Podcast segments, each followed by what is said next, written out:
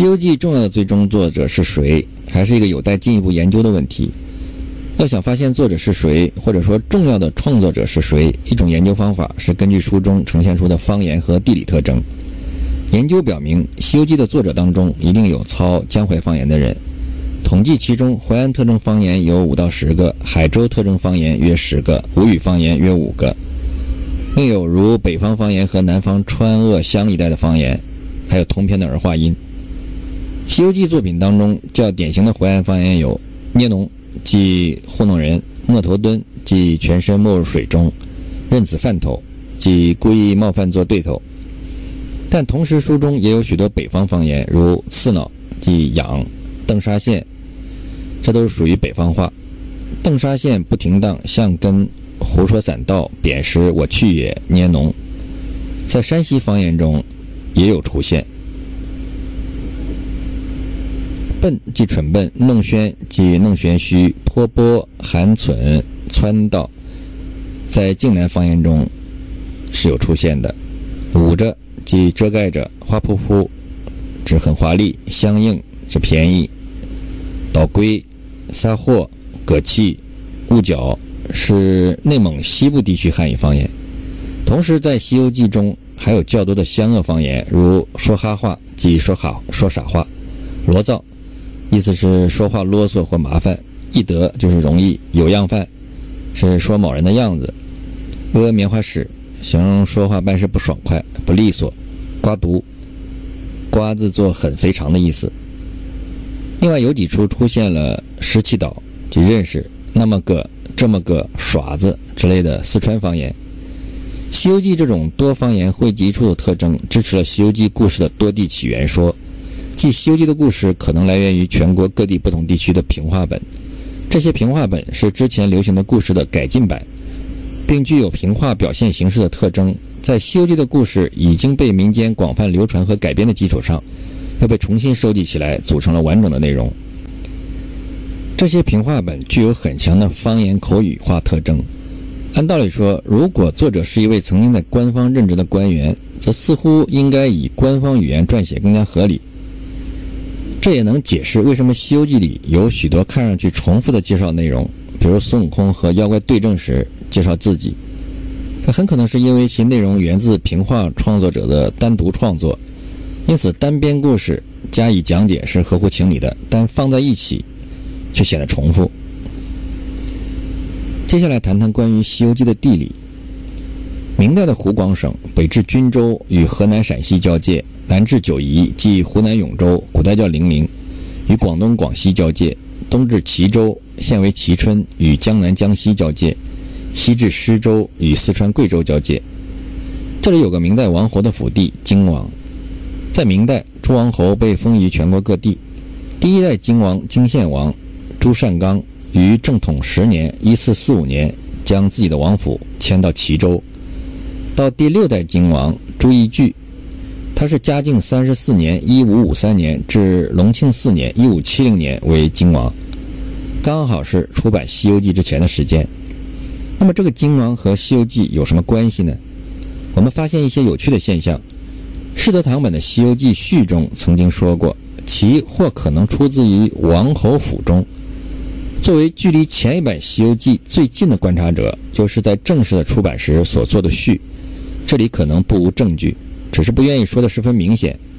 其中的原因也可能出自之前所提到的多种原因的一种或几种。就后来的参与者并不愿意署名自己是这一部数百年前就定名的作品的作者，因为仅仅是重新加以增减创作，或者是因为内容。嘉靖年代是在一五二二至一五六六年，在这样一个年代创作成这样的内容的《西游记》是具有风险的。亦或者，当时的小说还不是主流艺术形式。另一个有趣的现象是，这个金王有三个王子，其中的两个后来曾经继承过王位。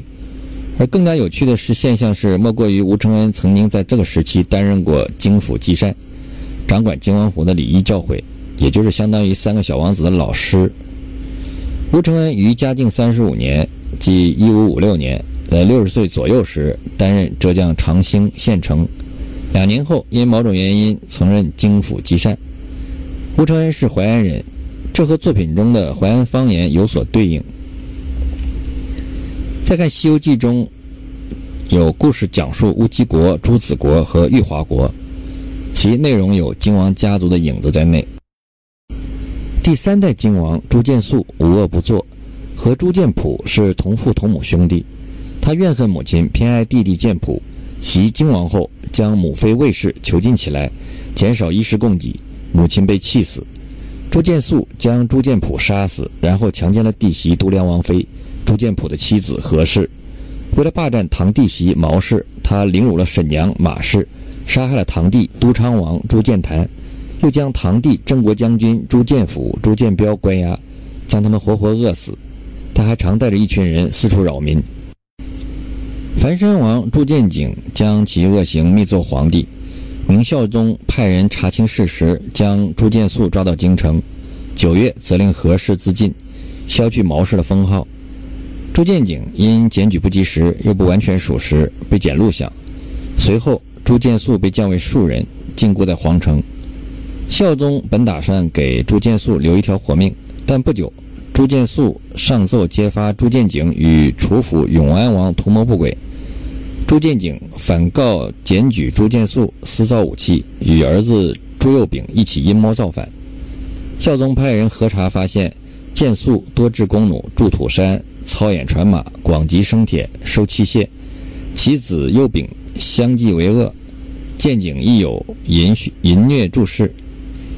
弘治六年（一四九三年九月），明孝宗责令朱见素自尽，由京晋王朱祁镐的次嫡孙都梁王朱见普的长子朱佑宪奉金封金王。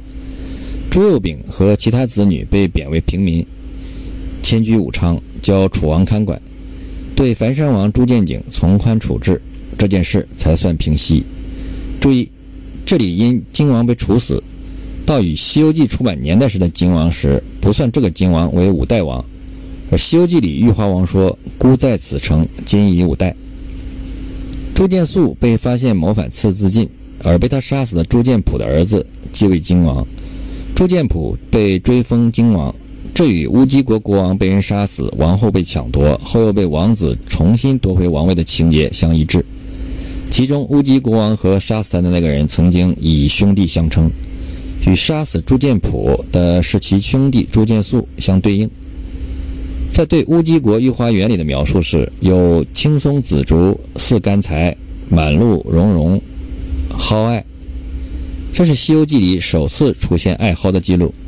荆王所在地齐州有特产四宝，其中包括齐竹、奇艾、奇蛇、奇龟。齐竹色泽晶莹，有如琉璃美美玉。奇艾的典型特征是植株高大，高一点五至两点五米，香气浓烈，背毛密而厚，是与野生艾草相区别的人工栽培品种，可做景观植物。这里的满路茸茸蒿艾，正是体现了它是一种作为花园景观的厚绒艾草。明代李时珍在齐州著成《本草纲目》，专门记录有奇艾可入药。另外两种是野生艾草，白蒿及白艾。在真假美猴王之前，打死盗贼之地的风景描述是：但见那熏风时送野兰香，着雨才晴新竹凉，艾叶满山无客采，蒲花迎见自征方。这里竹与艾叶也是放在前后顺序紧连，是端阳之景。在朱子国时，国王讲述娘娘失踪时的情形。国王道：三年前正值端阳之节。朕与平后都在御花园海流亭下解粽插艾，饮菖蒲雄黄酒，看斗龙舟。这里也是御花园插艾草，是在端阳节。赛太岁在麒麟山谢之洞居住，而齐州东北有麒麟山。乾隆版《齐州志》有图，金王府位于五香门，即今齐州城北门的右侧，麒麟山南麓，面向观澜门，坐北朝南。靖王朱慈燕原妃贵氏居住在麒麟山上城香楼中，另修建了一座亭子，被称为贵萼亭。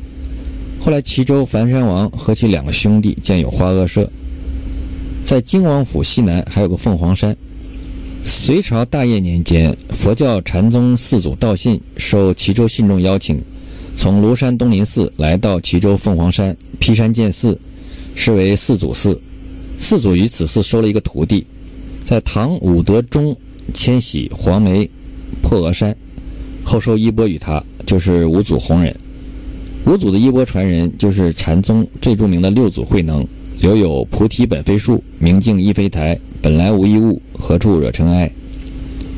五祖为传六祖慧能衣钵，将手杖在当时还是挑水做饭工资的慧能面前的米堆上敲了三记。慧能心领神会，到了夜晚三更天，慧能到五祖的卧室，五祖弘忍为慧能开示说法。这个故事被写入书中，菩提祖师传授孙悟空的本领。《西游记》中有一个大蛇精的描写，只是很简短的一段，而且大蛇没有说一句话，但却占据了一个妖怪的种类。第一代金王从江西迁移到齐州，就是以王府有大蛇为由。《明史·诸王传》记载：“公有巨蛇，自梁垂地，或平王座。善纲大巨，请袭。”而朱子国的国名是有“朱之子”的含义在内，意思是朱氏的后代藩国，暗示作品内容和朱氏王侯有关。朱义巨未当荆王之前与妓女相好，继位后让他入王宫。而世子之母陈妃失宠，这与国王与王后拆封三年有对应。注意，乌鸡国朱子阁部分和其他回目的长度不同，都是四回。其中乌鸡国有一句，把长老吓得慌忙，指着行者道：“你这弼马温，专撞空头货，带累我嘞。”唐僧因为对孙悟空这个弼马温的头衔没有任何体会和感受，而常用猢狲一词。这也从侧面说明乌鸡国一段是另外的人撰写的。